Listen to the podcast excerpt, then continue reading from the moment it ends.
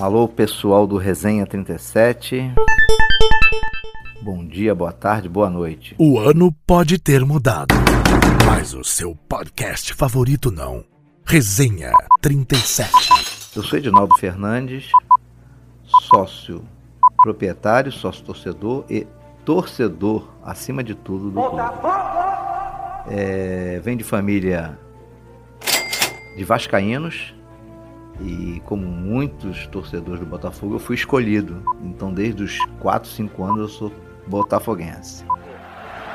Mendonça ali pelo miolo. 12 anos. Edson. Mendonça.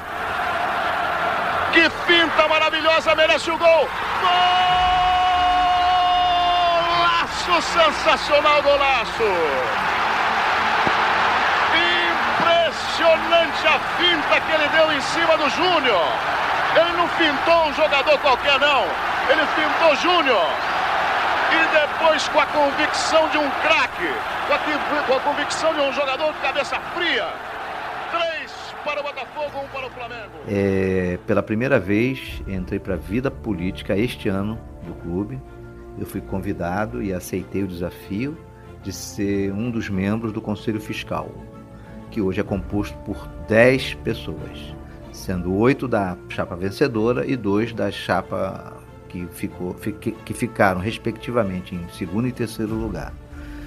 É, o perfil desse grupo do Conselho Fiscal é muito técnico, são pessoas bastante capacitadas e a gente vem desempenhando um trabalho durante né, essa, esse ano bastante efetivo.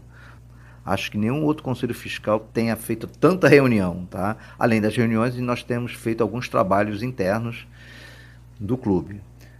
O objetivo nosso, como de todo mundo, né, que está na administração, é ajudar o clube. A situação do clube é muito difícil. Eu particularmente, né, falando em nome do meu nome, eu acho que a única solução que a gente tem realmente seja SA e a gente está trabalhando para que a, a, mentalidade do grupo, do clube, né, vá mudando, né, se comece a se profissionalizar. Então isso aí é um desafio enorme. Reconheço o seguinte, aliás, não só reconheço, como digo a todos os amigos, né, torcedores, enfim, é um desafio muito grande hoje você administrar essa dívida que tem, tá? E o desempenho no futebol eu acho, eu acho que é muito difícil, mas a gente, como torcedor, temos que, que torcer, né? Temos que torcer. Nós temos que dar um crédito para a administração cobrar, mas assim, a situação é muito difícil, tá? Então a gente fica é, é, tentando ter um desempenho em campo aí, a gente fica torcendo aí, fica cobrando, fica, fica, fica mesmo na arquibancada, né? Torcendo. Agora, e ao mesmo tempo querendo ver se a SA sai, que eu acho que é o único caminho que a gente tem. É onde vai, a gente vai ter perspectiva de uma, um, um, um, um futebol de, de, de, que possa nos conduzir né, a, a disputar os torneios. Tá?